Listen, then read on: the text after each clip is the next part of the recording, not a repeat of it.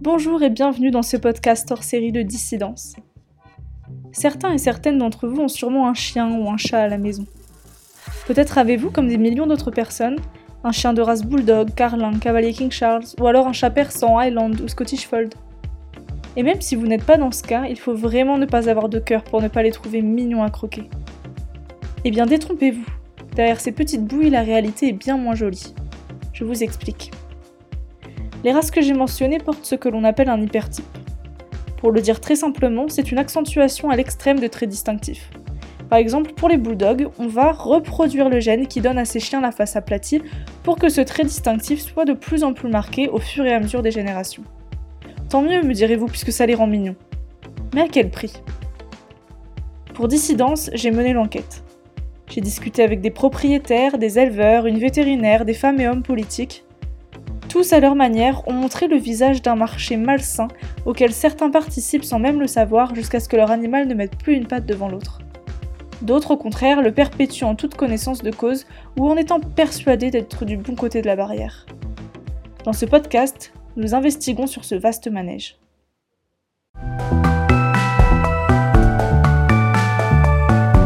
Voix dissidente, le podcast du média en ligne Dissidence.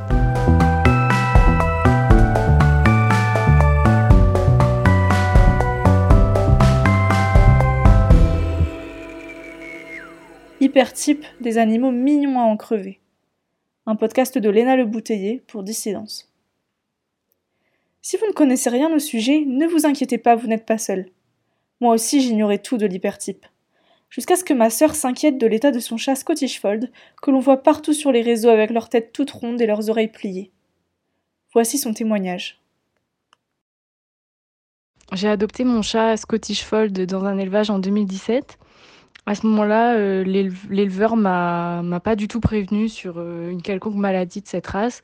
J'ai même fait beaucoup de recherches euh, avant de, l'adopter sur la race, sur les caractéristiques. Euh, j'ai jamais euh, rien lu en rapport avec euh, les maladies causées par l'hypertype de cette race de chat. Aujourd'hui, Nouchka, elle a 5 ans et elle a déclaré l'ostéochondrodysplasie. J'ai découvert l'existence de cette maladie chez la vétérinaire. En fait, mon chat boitait, du coup, je l'ai emmené. Et, et, donc, sur les radios, on voit très clairement, elle a déjà les deux pattes arrière qui sont, touchées par la maladie. Ce que je trouve incroyable, c'est qu'à aucun moment j'ai été euh, en connaissance de cette information, ni par l'éleveur à l'adoption, ni en faisant des recherches. Jamais rien ne mentionne euh, le fait que, euh, les Scottish ont forcément ce gène en eux et peuvent le déclarer à tout moment. J'étais vraiment persuadée que le fait qu'ils aient les oreilles baissées, c'était comme une autre race de chat pourrait avoir les yeux bleus. Pour moi, il n'y avait pas d'intervention humaine à ce point-là dans, dans la race. Et euh, voilà, ça, c'est énervant et c'est tellement triste en même temps parce que c'est des chats qui sont qui naissent et qui sont voués à souffrir. Euh, ça en explique beaucoup même sur le caractère de mon chat depuis qu'il est né. Euh, elle aime pas trop être prise, elle aime pas être manipulée, elle, aime rester tranquille, elle est pas très active et en fait tout ça c'est lié au fait qu'elle qu'elle souffre en fait à toutes ses articulations à cause de sa maladie. C'est vraiment pour moi un acte de cruauté de continuer de, faire ça. J'ai lu du coup, une fois qu'elle a déclaré la maladie, je me suis renseignée. J'ai vu que dans certains pays, c'était interdit de faire de l'élevage de Scottish Fold. Et voilà, je me sens même parfois coupable d'avoir participé à ça, mais comment j'aurais pu le savoir? Voilà, ça, c'est l'exemple typique d'un propriétaire qui, comme tout le monde, a craqué sur un chat mignon, qui s'en est procuré un pour pouvoir lui donner tout son amour, et qui aujourd'hui voit son animal souffrir et s'en mord les doigts car si seulement ma sœur avait été prévenue de l'hypertype et de ses dérives, elle n'aurait pas mis un centime dans la machine. Mais avant toute chose, retournons donc aux origines de l'hypertype. Il s'agit de sélections faites par l'humain au cours du temps pour s'adapter à des utilités propres à chaque période. À une époque où l'on élevait des chiens pour les emmener à la chasse, on les élève maintenant pour des motifs esthétiques. En amplifiant ces caractéristiques, on aboutit à des problèmes formationnels. Dans le cas des Scottish Fold, comme le chat de ma sœur, tous sont porteurs d'un certain gène à la naissance. C'est ce gène qui donne à ces chatons leurs oreilles rabattues. Toutefois, c'est ce même gène qui peut répandre cette malformation aux pattes et à la queue jusqu'à devenir invalidante. C'est ce qu'on appelle l'ostéochondrodysplasie, une sorte d'arthrose très douloureuse et sans remède. pour mieux comprendre comment se manifeste l'hypertype sur les animaux, j'ai parlé avec Jamie Hardy, assistante vétérinaire au centre hospitalier Frégis situé à Arcueil en Val-de-Marne. En termes de, de santé, comment ça se manifeste l'hypertype chez les animaux que vous soignez euh, bah alors donc du coup pour ce qui est tous les, bulldogs donc les chiens qu'on appelle brachycéphales en fait c'est des chiens euh, qui en fait brachycéphales ça veut dire euh, des chiens qui ont la tête écrasée. En fait euh, brachy c'est court céphale c'est tête. Donc en fait ça va être tout ce qui est tous les chiens à tête courte en fait. Et, euh, et, donc en fait sur ces chiens là en fait on a sélectionné le, un nez de plus en plus court. On a sélectionné un corps aussi même de plus en plus court voilà, encore une fois, pour des, pour, pour, pour des raisons esthétiques. Et, euh, et en fait, euh, ben, il en résulte que du coup, euh, le, le, crâne est plus court, tout ce qui est osseux est plus court, mais en fait, tout ce qui est tissu mou, donc la peau, euh, les muqueuses, enfin tout le reste, euh, reste de la même taille. Donc c'est pour ça qu'on a des chiens avec des plis sur le visage, euh, etc. Donc en fait, si vous voulez, on, on, réduit la boîte, mais on garde la même quantité de, de tissu mou autour, ce qui fait qu'en fait, il y a des excédents de, de, de, de tissu, euh, de tissu mou. Et c'est ça qui est à l'origine, alors surtout chez les chiens brachycéphales, euh, qui est à l'origine de problèmes respiratoires.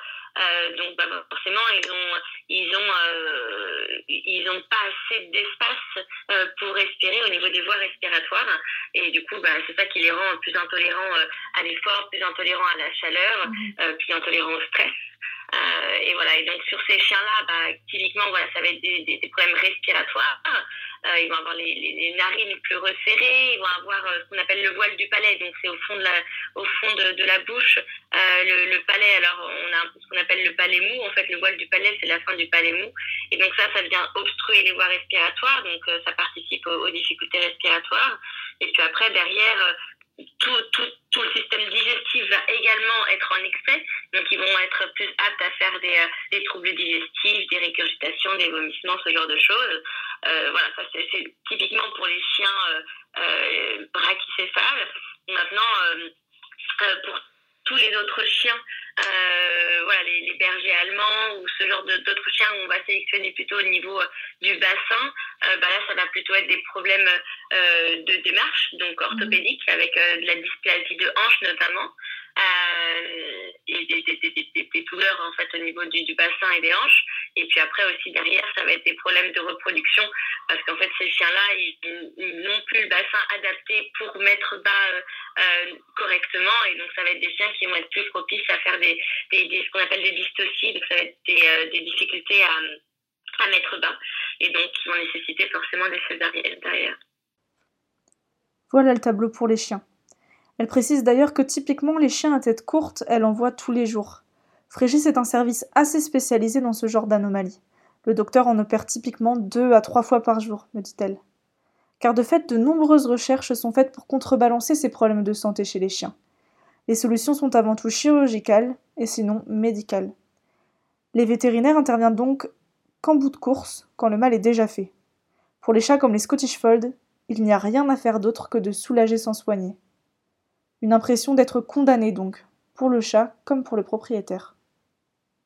Et voilà, dans tout ça, euh, étant donné que la maladie, en fait, euh, les professionnels ou les éleveurs, ils savent, euh, ils savent en fait que si c'est un Scottish Fold, euh, les chats ont cette maladie, vont la déclarer ou pas, mais c'est dans leur gène. Il n'y a pas de, recherches qui sont faites pour euh, les soigner, étant donné que c'est causé déjà par l'humain. Donc il y a très très peu de, de remèdes. L'anouchka j'ai tout fait pour essayer de voir ce que je pouvais faire. En fait, il n'y a pas de moyen de guérir, mais il y a des moyens de, soulager sa souffrance. Et heureusement, il y a quand même des vétérinaires dans tout ça qui sont spécialisés, qui peuvent pratiquer des soins pour les soulager.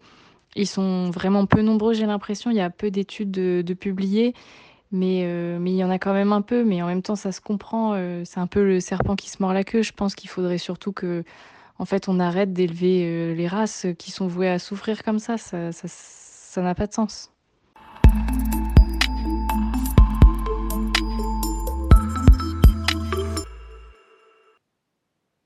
Cette incompréhension, je l'ai retrouvée après un appel à témoignage lancé sur Facebook. Erika et Manon m'ont répondu, toutes deux propriétaires d'un bulldog français. Leurs expériences sont alarmantes. Erika me raconte les divers problèmes de santé de son bulldog, particulièrement fragile au niveau du nez notamment. Donc alors, June a eu des problèmes de peau. On lui donnait à manger euh, des croquettes de bœuf, euh, chose à ne jamais faire. Donc on est passé à des croquettes de poulet. Euh, à cause des croquettes de bœuf, elle avait la peau toute rose et ça l'a démangé et ça l'a gratté vraiment beaucoup. C'est pour ça que sous son ventre, elle a des choses toutes bizarres. Et voilà. Ensuite, elle a eu aussi le problème de son nez, euh, qui est super. Euh, il y a plein de crevasses. Elle a eu aussi des problèmes de dos, où en fait je l'ai mal soulevé et euh, il s'avère que soi-disant c'était une hernie discale.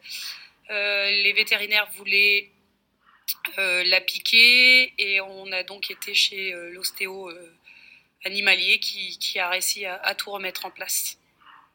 Visiblement, Erika n'est pas tombée sur un vétérinaire au fait de l'hypertype puisque les problèmes de dos, et notamment les hernies discales, sont extrêmement fréquents chez les bulldogs. J'Émilie en voit très souvent. Mais alors comment expliquer les cas croissants d'hypertype? La vétérinaire de Frégis n'a aucun doute sur l'effet de mode. Et donc comment vous expliquez qu'il y ait beaucoup plus de ces cas maintenant qu'il y a quelques années? Est-ce que c'est c'est lié à des impératifs esthétiques qu'on n'avait pas avant? Ah oui, clairement.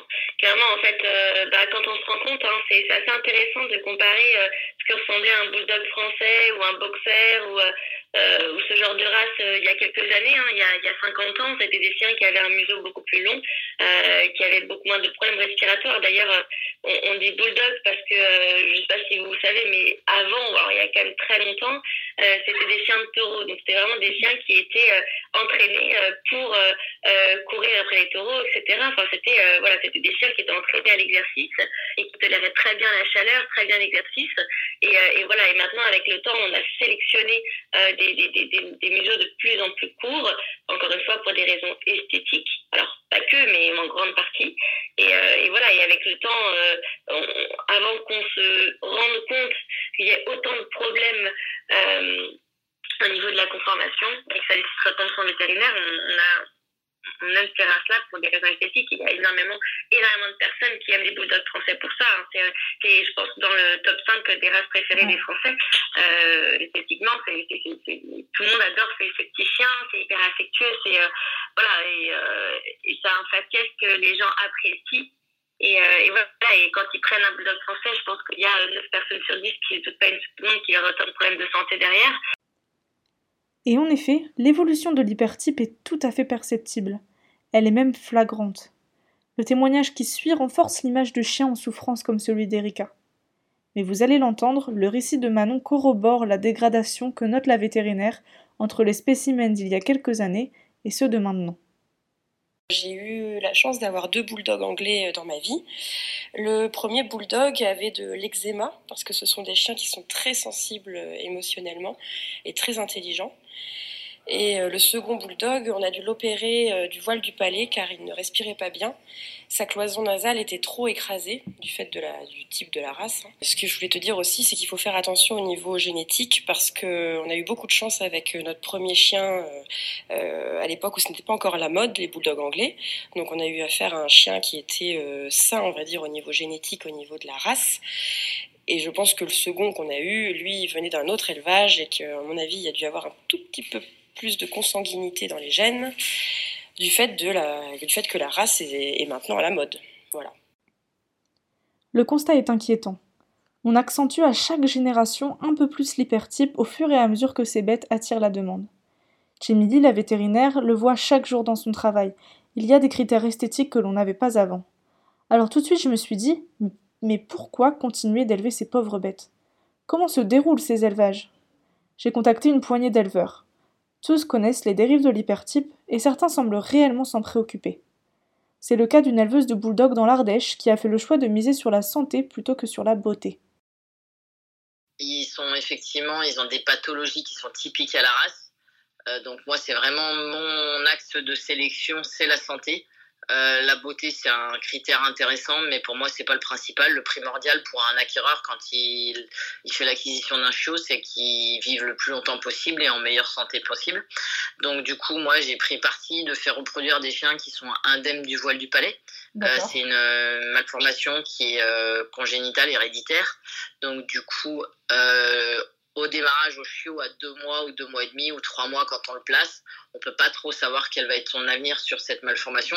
Par contre, euh, quand on utilise des reproducteurs qui sont indemnes, donc qui n'ont pas eu besoin d'être opérés, on a quand même beaucoup plus de chances d'avoir des chiots qui le sont. Donc euh, j'ai eu malheureusement quelques acquéreurs qui ont dû faire opérer leur animal, mais euh, ça reste très épisodique et très rare. dans la majorité des cas, ils vont tous ils vont tous très bien, ils n'ont pas besoin d'être opérés. Ça, c'est une partie des éleveurs.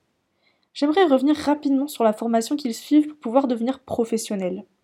C'est l'ACACED, soit l'attestation de connaissances pour les animaux de compagnie d'espèces domestiques. Ce diplôme est délivré par l'État et reste très généraliste. D'après Olivier Maire, un éleveur de Scottish Fold avec lequel je me suis entretenu, l'hypertype n'y est absolument pas abordé. En gros, il n'y a pas besoin de connaître l'hypertype pour élever des races hypertypées. Et de fait, une éleveuse de Scottish Fold semblait un peu s'en mêler les pinceaux, alors que chaque chaton Scottish porte en lui le gène responsable de ses oreilles pliées et qui pourra à terme se propager sur le reste de son corps. Alors en fait, c'est pas une race qui a été créée, euh, c'est une race qui est, euh, qui a le, gène qui crée la formation des oreilles, il est naturel, il est, il est arrivé naturellement euh, chez les Scottish. C'est pas quelque chose que l'humain a créé. c'est en Écosse, il y a eu une portée d'une minette qui a, il y a une minette qui a donné bas, qui a mis bas. Et dans cette portée, il y avait une femelle qui avait les, les oreilles pliées. Et du coup, la personne a décidé de garder cette femelle et de la faire reproduire avec d'autres d'autres d'autres mâles en fait. Et euh, du coup, euh, c'est là que, l'élevage de Scottish a commencé, mais, euh, mais en fait, c'est pas l'homme qui a créé directement cette malformation, cette mutation, en fait, elle est naturelle. Naturelle Vraiment? Quelque chose ici sonne faux. Parce que oui, un chat peut naître malade, ça arrive, c'est naturel. Mais le fait de reproduire entre eux les chats malades pour que chaque génération soit plus malade que la précédente, j'ai du mal à me dire qu'on est encore dans le naturel. Alors à qui la faute? Quel est donc le rôle des éleveurs dans tout ça?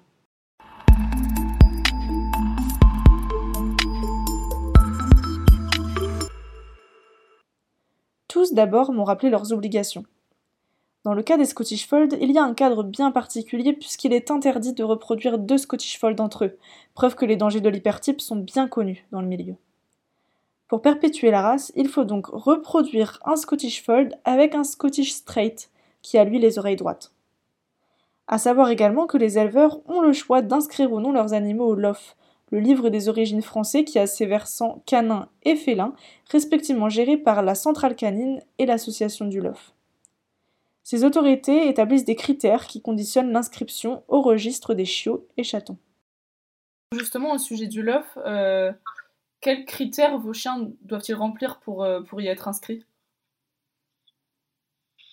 Alors, si c'est au titre de la descendance, donc les parents sont déjà l'OF est confirmé et donc les chiots sont inscrits euh, grâce à l'éleveur qui déclare la naissance, ensuite, euh, enfin qui déclare la CI, ensuite déclare la naissance et ensuite euh, on commande un certificat de naissance.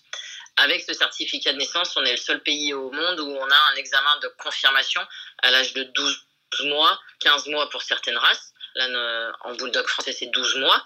On va passer devant un juge qui va examiner le chien dans son aspect euh, extérieur, donc euh, la dentition, les testicules pour le mâle, euh, la hauteur, le poids, et là il va valider qu'il rentre dans le standard. Donc c'est vu que c'est une race française, c'est le club de race du bulldog français qui détient ce standard.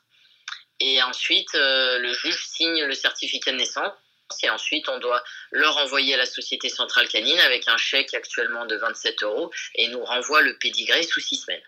Et donc ce chien est apte à reproduire des chiots inscrits au LOF. Voilà comment fonctionne le registre du LOF. Cela implique des frais pour l'acheteur et l'éleveur, mais aussi des garanties essentielles. C'est en tout cas ce que m'explique l'éleveuse de Scottish Fold. Quels critères les chats doivent remplir euh, par rapport à l'hypertype? C'est-à-dire, est-ce qu'il y a des choses euh, qui permettent justement d'éviter euh, des problèmes de santé Est-ce qu'il y a une sorte de régulation déjà au niveau du LOF Oui, alors justement, au niveau du LOF, déjà, ce, qui, est, ce qui permet aux gens déjà de, quand ils achètent un Scottish, si le chat est lofé, ça leur garantit plusieurs choses. déjà que les chatons ne sont pas fold-fold, c'est-à-dire double fold. Donc, euh, c'est-à-dire en fait que le chat euh, n'a pas ses deux parents qui sont fold, puisqu'en fait le LOF nous demande euh, de, faire des tests sur le chaton qui, qui ensuite sont vérifiés par des laboratoires et qui garantissent que le chat n'a pas la mère et le père fold. Donc, du coup, que la mère ou le père sont straight, donc que le chaton ne sera pas potentiellement euh, porteur d'une maladie comme l'ostéochondrodysplasie. Donc, c'est, ça, c'est, un des points, par exemple, que, que le LOF demande, oui, aux éleveurs. Et puis, il y a l'obligation essentielle de prévenir les acquéreurs de ce qu'implique l'achat d'un tel animal. Écoutez encore l'éleveuse de Scottish Fold. Est-ce que vous vous prévenez quand même euh, vos, acquéreurs? À propos des risques qu'il peut y avoir, même si euh, on ne reproduit plus de, Scottish Fold entre eux, les, problèmes de santé euh, sont quand même plus probables sur cette race-là Est-ce que vous, vous les prévenez? Alors, en fait, oui, c'est une obligation. alors, l'obligation pour nous, c'est de, donc, c'est les services vétérinaires qui nous demandent déjà de prévenir le, le futur acheteur de combien ça coûte euh, d'avoir un chat. Euh, euh, voilà, c'est pour ça, c'est toutes les races confondues. On doit prévenir l'acheteur de combien ça coûte un chat à l'année pour en fait vraiment que les gens achètent l'animal en connaissance de cause. Mhm. Après, moi personnellement, je j'en parle aux, aux clients par rapport à la à la malformation génétique entre guillemets, euh, j'en parle aux clients, je, leur dis qu'il y a quand même un risque de que le chat développe euh, du coup la maladie qui est l'ostéochondrodysplasie. Mais comme moi je ne fais pas de croisement fold-fold c'est extrêmement rare en fait euh, que cela arrive en fait. Donc ce serait vraiment faute de malchance si si la reproduction se fait dans les règles de l'art il n'y a pas de raison en fait. Mais tout ça c'est en théorie car en réalité, le monde des éleveurs est bien plus grand que les éleveurs professionnels. J'ai interviewé Olivier Maire, éleveur de Scottish Fold depuis 2017. Pour lui, les éleveurs professionnels ne seraient pas à blâmer. Le problème viendrait plutôt du marché parallèle nourri par des éleveurs particuliers et d'un manque de contrôle par des autorités sous-financées. En, France, par exemple, vous n'avez euh, vous prenez euh, quelqu'un qui euh, fait une portée par an, logiquement, il n'est pas censé se déclarer comme professionnel. D'accord. Mais euh, les règlements sont tellement faciles à contourner que vous avez tout un tas de gens sur le Bon Coin, par exemple, qui vous vendent des chats euh, sans le LOF, ce qui est mon cas hein, d'ailleurs. Hein. Nous, on les vend pas forcément avec le LOF parce que le LOF est très cher à attribuer. Euh, mais par contre, on peut donner des garanties de, de tests de parentalité pour s'assurer que les parents euh, ne soient pas double fold. Mhm. Par contre, vous avez des éleveurs qui font absolument n'importe quoi, qui se disent éleveurs, mais qui ne sont en fait que des escrocs et des, euh, et des, et des, maquilleurs fiscaux, si vous voulez, euh, qui vont partir du principe que la caractéristique de la race scottish étant euh, principalement le fold, les, les folds sont plus demandés que les autres. Mmh. Si en plus vous avez des folds de couleur bleue, alors là, ils sont vendus à 1300 euros en 5 minutes. Euh, donc les gens vont avoir tendance à se dire je reproduis deux folds ensemble, comme ça j'ai plus de chances d'avoir des bébés folds. Mm. Mais euh, ce dont ils ne se rendent pas compte, c'est que euh, ils vont produire des chatons qui potentiellement vont déclencher euh, des, des gènes orthopédiques issus de l'ostéochondrodysplasie qui pour la, la, spécificité, la spécificité de notre race est une maladie. Révolté, Olivier Maire a même écrit au ministère de l'Agriculture, auquel les éleveurs sont rattachés en tant qu'exploitants agricoles. C'était Monsieur de Normandie. Je lui ai envoyé un courrier en lui disant qu'il était scandaleux que soient tolérées les ventes à but commercial à des personnes qui ne sont pas déclarées en société et qui donc ne sont pas susceptibles d'être contrôlées par l'administration. Euh, une personne qui vous dit qu'elle fait une portée par an, si elle a six chats, euh, elle fera six portées par an et elle fera peut-être deux portées par chat. Mm. Et elle va vous faire 12 portées et elle va vendre les chats euh, à 500 euros en espèces alors que le, que le prix moyen d'un Scottish Fold issu d'élevage c'est 1200 euros à peu de choses près parce qu'on paye 60% de charge dessus. Euh, aujourd'hui, toute la problématique, c'est que l'élevage n'est pas assez réglementé, et qui, alors qu'au contraire, il est hyper réglementé pour, les éleveurs. Et de fait, le monde des éleveurs est très hétérogène. Le Bon Coin est la preuve criante qu'il existe deux marchés, l'un professionnel, identifié par un numéro de sirène, l'autre particulier, des particuliers qui ne se soumettent pas à la réglementation des autorités compétentes et qui agissent en véritables escrocs. Il m'a fallu que quelques minutes sur le site pour tomber sur une annonce avec un numéro de portée LOF qui ne correspondait pas avec les chatons vendus. Un numéro usurpé donc, pour justifier un prix plus élevé. Qui plus est, les contrôles sont trop rares. Ce sont les DDPP, les directions départementales de protection des populations, qui doivent entre autres veiller à la santé animale. D'après le site du ministère de l'Agriculture, les DDPP ont quatre missions. Contrôler l'état sanitaire des animaux, contrôler l'alimentation animale, surveiller les maladies animales ayant un impact sur la qualité des produits alimentaires, la santé animale et ou humaine, et enfin veiller au respect des règles de protection animale en élevage durant le transport et en abattoir. Pourtant, à en croire Olivier Maire, l'éleveur de Scottish, la DDPP vient voir les élevages comme les siens une à deux fois en plusieurs années, pas plus. De la réglementation, il y en a. Le problème, c'est que le contrôle qui va avec est défaillant. Mais au-delà de ça, l'élevage, même professionnel, a de quoi faire grincer des dents. D'une part, une partie des éleveurs axent leur sélection sur la beauté et participent aux expositions, des concours de beauté pour animaux. La plus belle bête sera celle qui remplit le plus de critères prédéfinis par les juges. À ce sujet, Olivier Maire semble être résigné. Après, les juges, ils font leur travail. Hein. Euh, dès le moment où euh, la particularité de la race scottish, c'est ce gène fold et ses oreilles couchées, il est normal qu'un chat qui aura les oreilles le plus couchées possible, euh, la queue la plus longue possible, les pattes les plus hautes possibles, répondra aux critères spécifiques de la race qui le détermine euh, entre un Scottish et un British. Mhm. Et forcément sera plus primé celui qui a les oreilles plus couchées. Euh, ou alors il faudrait changer les critères de réglementation. à ce moment-là, ça n'a plus, ça à ce moment-là, ça n'a plus de sens de dire que le Scottish Fold est un Scottish est, est, est, un chat de concours à critères. Mhm. Les dérives de l'hypertype sont donc le fait de l'offre, c'est-à-dire d'une partie des éleveurs a priori, et des instances comme le LOF et la centrale canine dont les critères cautionnent, voire motivent la perpétuation de ces traits distinctifs.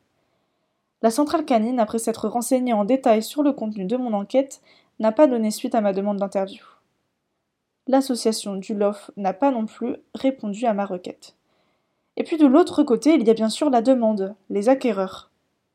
Écoutez ce qu'en pensent l'éleveuse de bulldog français ben, Après, le problème, c'est toujours euh, la, fin de la chaîne, donc l'acquéreur. Le uh-huh. problème, c'est que l'acquéreur, il va souvent euh, chercher un chiot euh, avec un prix et du coup il fait pas attention à tout ce qu'il y a en amont, toute cette sélection, tout ce qu'on met en place pour euh, essayer de produire des, bons chiens euh, et donc ça c'est un petit peu dommage. Je pense qu'il manque d'informations sur le sujet au niveau des acquéreurs. Voilà, je pense que ce serait bien que eux se renseignent. Alors est-ce que le certificat d'engagement va faire quelque chose? Je ne crois pas, mais on va dire que ça commençait à mettre un petit pied sur sur sur le, système. Voilà, je pense que l'acquéreur, malheureusement, il, il, est perdu entre le LOF, le non-LOF. Euh, voilà, et puis c'est comme un vendeur de voitures. Il y a certaines marques donc on a l'image de marque, vous voyez ce que je veux dire? Mhm. Pour pas citer, Mercedes, Renault, ainsi de suite.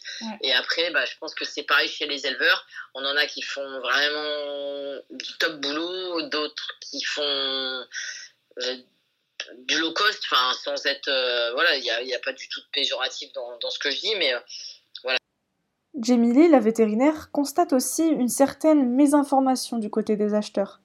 À noter que le centre hospitalier où elle travaille est un centre de référé, ce qui veut dire que les propriétaires viennent à leur rendez-vous en sachant déjà pourquoi ils sont là.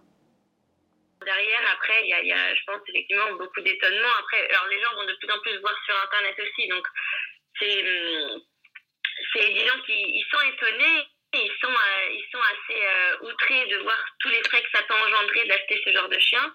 Euh, mais maintenant, voilà, ils se rendent compte aussi de plus en plus par eux-mêmes en allant chercher sur Internet, en discutant à droite à gauche avec leurs proches. Voilà, donc c'est sûr qu'il y a un étonnement. Après, derrière nous, ouais, en général, ils viennent nous voir, ils savent déjà, ils savent déjà pourquoi ils viennent nous voir, donc c'est difficile de, de dire. Après, on, voilà, on leur jette pas, on leur jette pas la pierre, mais, mais c'est quand même eux qui décident de, de, participer à ce genre de choses. Et, mhm. et voilà, nous, on est juste là pour les aider. Donc. les vétérinaires arrivent donc en bout de course d'un phénomène qui englobe une longue chaîne d'acteurs du ministère de l'Agriculture à l'acquéreur. L'impuissance se fait vite ressentir. Je pense que globalement, la, majeure partie des vétérinaires sont contre. Maintenant, de là à en faire leur combat quotidien, euh, je pense pas. Euh, c'est euh, les études qui sont faites actuellement, en tout cas les recherches qui sont faites, surtout pour essayer de, de, de les traiter de la meilleure façon. Mais, mais par contre, je dirais pas qu'il y a beaucoup de mobilisation qui est faite pour arrêter parce que nous, s'il si, si, y avait des lois ou ce genre de choses qui devraient passer, je pense qu'on serait tous d'accord. Maintenant, de là, voilà, euh, à s'investir pleinement dedans, je ne pense pas. En tout cas, pas que je connaisse moi. Après, voilà, je, moi, je, je prétends pas savoir ce que tout le monde pense. Hein. C'est mm. seulement dans mon sac euh, euh, autour de moi. Hein. Mais en tout cas, je connais personne qui soit particulièrement mobilisé pour arrêter ce genre de race. Maintenant, oui, c'est sûr que c'est un un sujet euh, dont on parle très fréquemment et c'est des solutions qu'on essaie de trouver de manière très fréquente. On a des articles qui sortent très souvent sur, euh, sur euh, du coup, comment traiter et par quels moyens, hein, les, la partie médicale, la partie chirurgicale, être capable de faire un état des lieux de, de, toutes les lésions qu'ils vont avoir et être capable de, de, de traiter au mieux pour qu'ils aient derrière une vie normale. ça, c'est des choses sur lesquelles on travaille.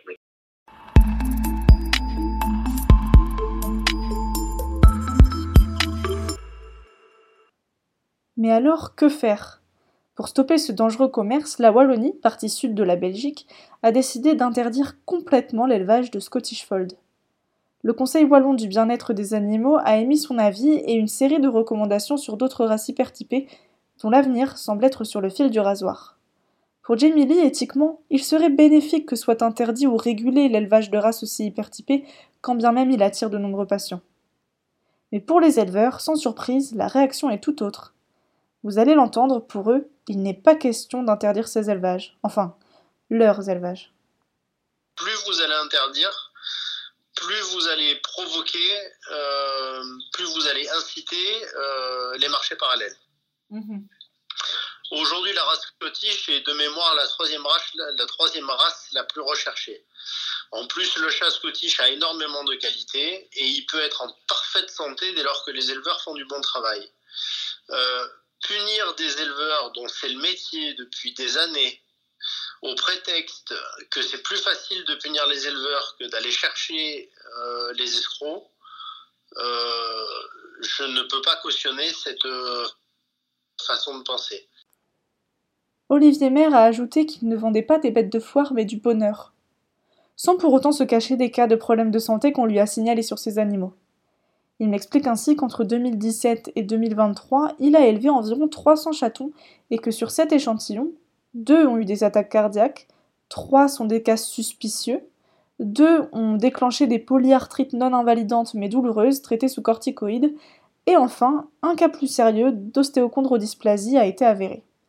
Il précise toutefois que quand bien même il n'était pas obligé de le faire, il a eu la bonne foi de rembourser ou de remplacer certains chatons.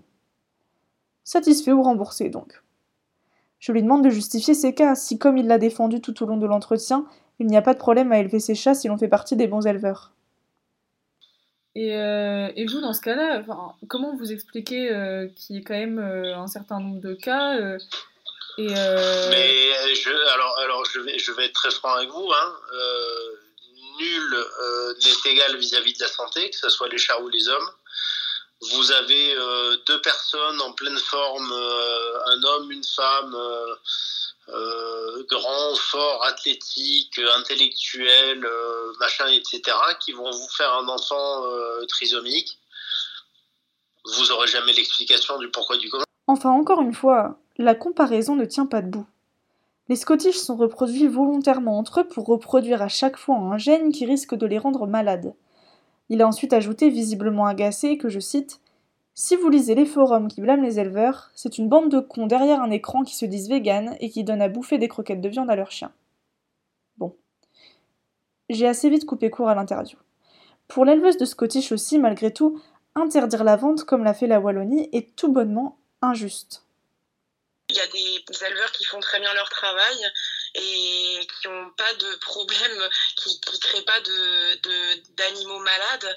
Euh, donc je trouve ça quand même injuste cette mesure parce que voilà, elle est pas, pour moi, elle n'est pas fondée. Je vends des chats tout le temps. Euh, mes chats, ils vont bien, ils sont en bonne santé. Donc, euh, et je vois beaucoup sur Internet des avis négatifs sur la race, des, des fois des gens qui, qui disent des choses même qui n'y connaissent rien en génétique et pourtant qui s'avancent excusez-moi, oui, qui s'avancent sur des choses euh, qu'ils connaissent pas. Et voilà, je trouve ça quand même injuste parce que ça, ça dégrade quand même l'image des éleveurs et encore plus des éleveurs de Scottish, quoi.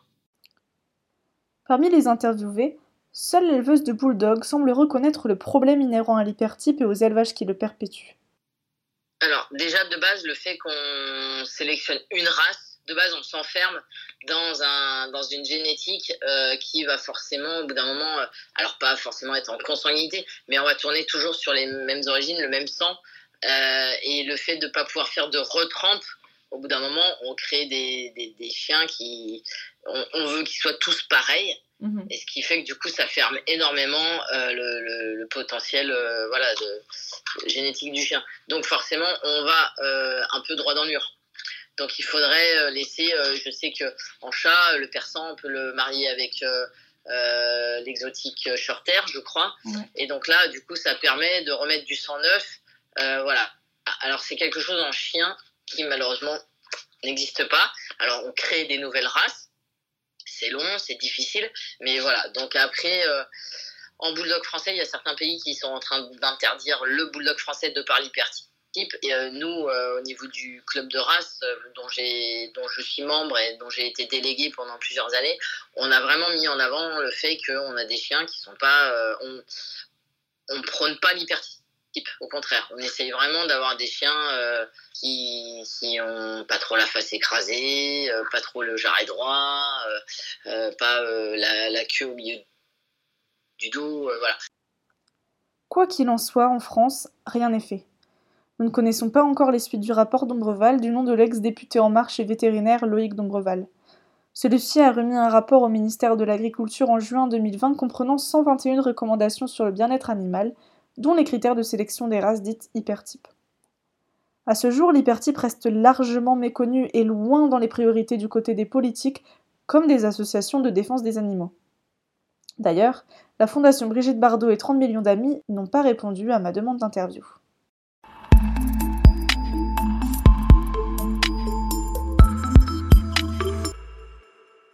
Bon, vous le voyez, c'est un sujet nébuleux, où l'on a du mal à savoir qui blâmer. L'acheteur Il n'en sait rien, le pauvre, personne lui a dit. L'éleveur S'il fait bien son métier, il n'y a pas raison de le punir. Les vétérinaires Ils ne peuvent rien faire après coup. Les autorités comme le LOF et la centrale canine Elles pourraient faire mieux, mais elles dépendent entièrement du ministère de l'Agriculture. Le problème semble donc devoir être traité d'en haut, depuis le ministère, où l'inaction sur l'hypertype semble s'être installée bien confortablement. La question de l'interdiction doit être posée seulement si elle est accompagnée d'un contrôle accru des escrocs, car sinon, effectivement, le marché noir prendra toute la place.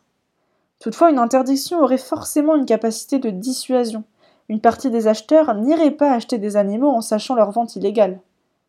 Une politique d'interdiction débanaliserait également l'hypertype en condamnant sa perpétuation. Sans compter que l'existence même d'élevage par milliers quand les SPA ne savent plus où loger leurs rescapés, ça pose franchement question. La sensibilisation doit être prolongée en s'orientant vers les acquéreurs, qui doivent s'informer davantage avant d'adopter un animal. Il est aujourd'hui trop facile de dépenser quelques centaines d'euros pour obtenir l'animal que l'on a vu sur les réseaux sociaux un jour de confinement, sans penser au long terme et à l'investissement. Quand vous vous retrouvez avec un bulldog qui a le voile du palais ou avec un Scottish Fold qui a l'ostéochondrodysplasie, le rêve prend vite des allures de cauchemar. En définitive, la reproduction d'animaux hypertypés doit être nommée comme telle, dénoncée et condamnée dans les faits pour ce qu'elle est, de la maltraitance génétique. En 2023, il est grand temps de mettre les moyens sur un phénomène qui dure depuis des décennies et qui s'accentue avec la généralisation des réseaux sociaux. Il n'est plus possible que des animaux soient destinés à souffrir pour des effets de mode qui semblent parfois occulter le bon sens humain. Je vous remercie d'avoir écouté ce podcast. Sachez que vous pouvez retrouver des photos que m'ont partagées Laura, Manon et Erika et qui donnent à voir très clairement les conséquences de l'hypertype sur leurs animaux. À très vite pour un prochain podcast de Dissidence.